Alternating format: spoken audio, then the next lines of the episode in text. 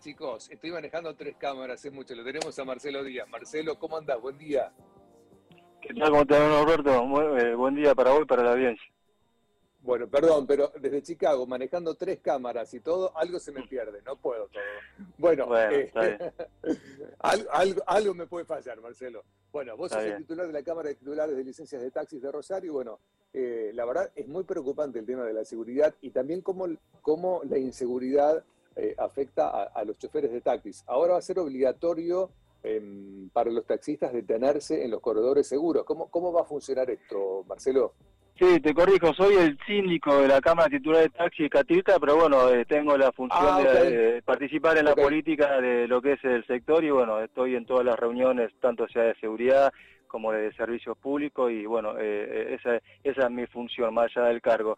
Y sí, como vos lo estás planteando, como vos lo estás planteando, como vos lo estás diciendo, nosotros permanentemente tenemos encuentros con el Ministerio de Seguridad, ya que la nuestra es una actividad muy mediática, expuesta a lo que es la inseguridad. claro. Eh, no, no, no estamos excepto de lo que le pasa a la mayoría del, común denominador de la gente, pero bueno, hoy en día somos los que estamos aquí al pie del cañón durante todo el día eh, y eso hace que por ahí también corramos mucho más riesgo y estemos mucho más expuestos.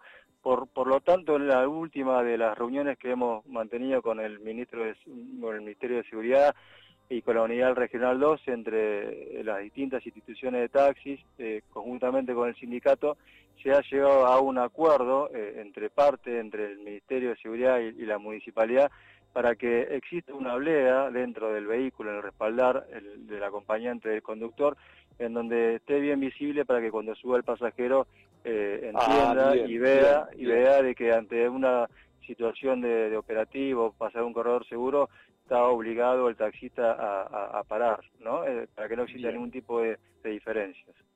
Bien, y, la, persona que está eh, como pasajero, ¿tiene que mm, mostrar algún documento algo o no? ¿O es solamente el taxista que tiene que ir a hacer algún tipo de indicación si todo está bien y demás? Bueno, ahí donde está el inconveniente. Muchas veces las quejas de los conductores, de los choferes, manifestaban que eran parados por agentes inclusive federales, en donde se le hacía una requisitoria de la documentación y lo que nosotros ah, necesitábamos es que cuando pasáramos por, por, un corredor seguro que son 24, eh, que ya te digo, de las 20 hasta las 6 de la mañana todos los días, necesitamos que nosotros cuando nos pararan que fuera cuando estábamos con un pasajero arriba, ¿no? Para el, esa era la función que cumplía el corredor seguro, ¿no? Para que nos pidieran un, algún tipo de papel como si fuera un inspector de tránsito. Esto hace que cuando nos paren, eh, bueno, automáticamente va a haber una requisa, un, un pedido de documentación del pasajero para que el taxista se encuentre mucho más seguro, mucho más tranquilo. Claro, claro, sí, sin, lugar a dudas. Em, Marcelo, en relación a la, te saco un segundito del tema de la, de la inseguridad, que bueno, todos los días se tapa de los diarios y lamentablemente da mucha tristeza, tristeza saberlo, ¿no? Em, Marcelo, ¿cómo están ustedes con las tarifas de taxis? ¿Están acomodadas? Eh, ¿Falta todavía ajustarlas un poco más con la inflación? Mira, como bien sabemos, desde hace muchos años esta parte, el ente de la movilidad elabora periódicamente un estudio de costos, tanto de taxis, remises y colectivos. El último que elaboró el ente fue en mayo, estábamos muy atrasados, le hemos pedido a, la secretaria de movilidad, a Jocanovic, que actualice eh, el estudio de costos, inclusive ayer hemos tenido una reunión con ella, y bueno, seguramente una vez pasada la las elecciones con este estudio actualizado que va a dar seguramente Un, un, desfasaje mucho mayor al que tenemos, ahí seguramente vamos a, entre todas las instituciones, pedir un, un achicamiento de esa brecha que es bastante importante porque hoy en día es complicado mantener el vehículo, cambiarlo, eh, pagar los tributos, porque está completamente desfasada la tarifa de taxi. Entonces seguramente vamos a ir a, pedir una actualización de, la tarifa, pero como lo nuestro es una cuestión política, seguramente pasada las elecciones podemos llegar a tener un tipo de respuesta. Claro, claro. Marcelo, más allá del combustible, ¿cuál es el costo en donde más vieron eh, incrementos? Mira, hoy en día la problemática pasa por lo que es el costo del auto, que un cero kilómetro cuesta arriba de un millón ochocientos mil pesos, por eso se han pedido prórroga de los autos que fueron que se fueron venciendo porque la ordenanza manifiesta que no debe tener más una antigüedad mayor a 10 años. Ya hemos pedido prórroga para aquellos modelos que ya se la han vencido hace dos años atrás. Y también lo que es la mantención de un vehículo. Vos calculás que para eh, mantener y amortizar un vehículo no te baja de 60 mil pesos mensuales.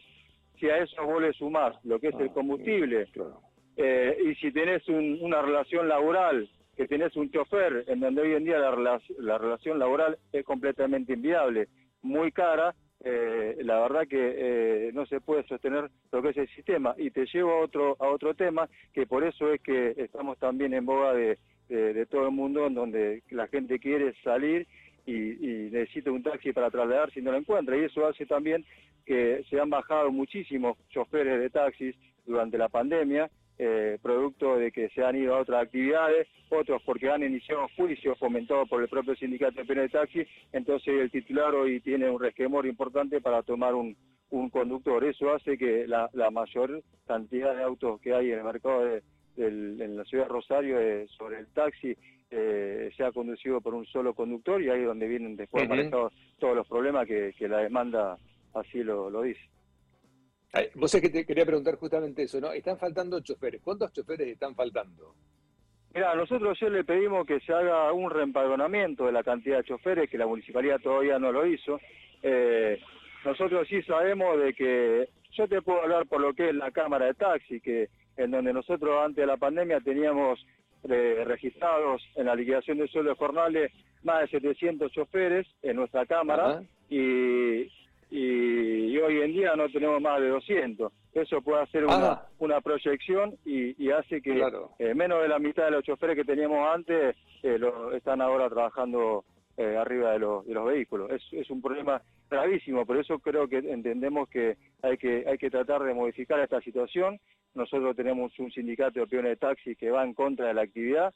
Lo, único que hace es poner trabas eh, en la rueda, eh, fomenta la industria del juicio y eso hace de que tantos choferes de taxi que antes estaban dentro de un circuito vicioso, que hacían juicios, se bajaban y se subían a otro auto, hoy en día no pueden conseguir trabajo. Y por eso es que es la falta tan importante de conductores que nosotros hoy en día tenemos. Sí, sí, sí, tal cual, tal cual, tal cual. Me quedé pensando en, este problema ¿no? de la falta de choferes. Eh, ha tenido esto que, se ha reemplazado por los propios titulares de, de taxis, ¿no? No, sí, por supuesto, por eso hay un, hoy en día hay un cronograma que dispuso el municipio ya hace tres fines de semana atrás y está manifestando si, eh, si esto no lo podemos resolver va a tener que salir al titular. Y ahí es donde vienen los problemas. Por eso ahí entendemos, por lo que nos comunicó la municipalidad, que hay muchos taxis que no pudieron cumplir el cronograma porque no tenían su chofer y tampoco los titulares podían manejar los mismos salvo el caso mío, por ejemplo, que yo sí salgo y bueno, trato de trabajar la mayor cantidad de horas posible, pero bueno, soy un ser humano, no puedo estar 20 horas, así que no, trato de cumplir eh, máximo de 12, Y, esa, y esa, ese, ahí donde viene el inconveniente, y tratar de cumplir el cronograma dentro de lo posible, para porque esto es un servicio público y tratar de, de satisfacer la demanda y bueno, de tener esa obligación, no solamente como representante del sector, sino como taxista de salir y trabajar. Sí, además es inhumano para una persona estar 12 horas manejando, ¿no? No, es humano, digo, no, hace bien al cuerpo, no hace bien a, la, salud bajo ningún concepto. Eh, así que bueno, te quería preguntar algo, a ver si, si logras entender el punto al, que quiero llegar, a ver si me ayudas. Em, entiendo la postura de, los choferes y de los titulares de taxis de no dejar entrar a Uber. Déjame que continúe, ¿no? Ahora, ¿hay alguna forma de que con esta carencia de choferes que hay, puedan ingresar choferes a trabajar eh, como, como, como choferes de taxis sin pasar por el sindicato? Digo, para evitar eh, la llegada de Uber, digo, porque se necesitan coches, se necesitan choferes. ¿Tienen que pasar sí o sí por el sindicato o hay alguna forma de que no pasen por el sindicato?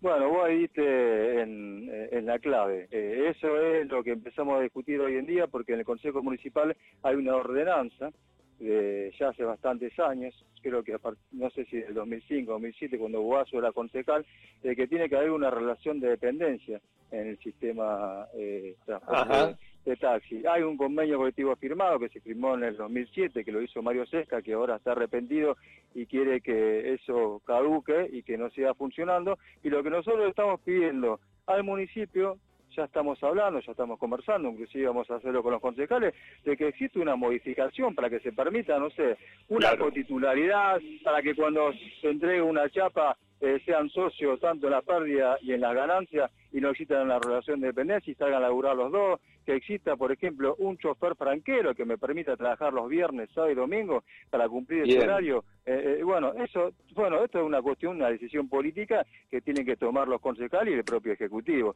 En eso, en eso estamos charlando, porque si no va a pasar lo que vos estás diciendo. es tan fuerte la demanda que se necesita ser trasladada de un lugar al otro la gente y que por propia presión va a surgir eso, que vengan y entren las aplicaciones. Entonces lo que nosotros tenemos que lograr, que no dejar un espacio vacío para que eso suceda.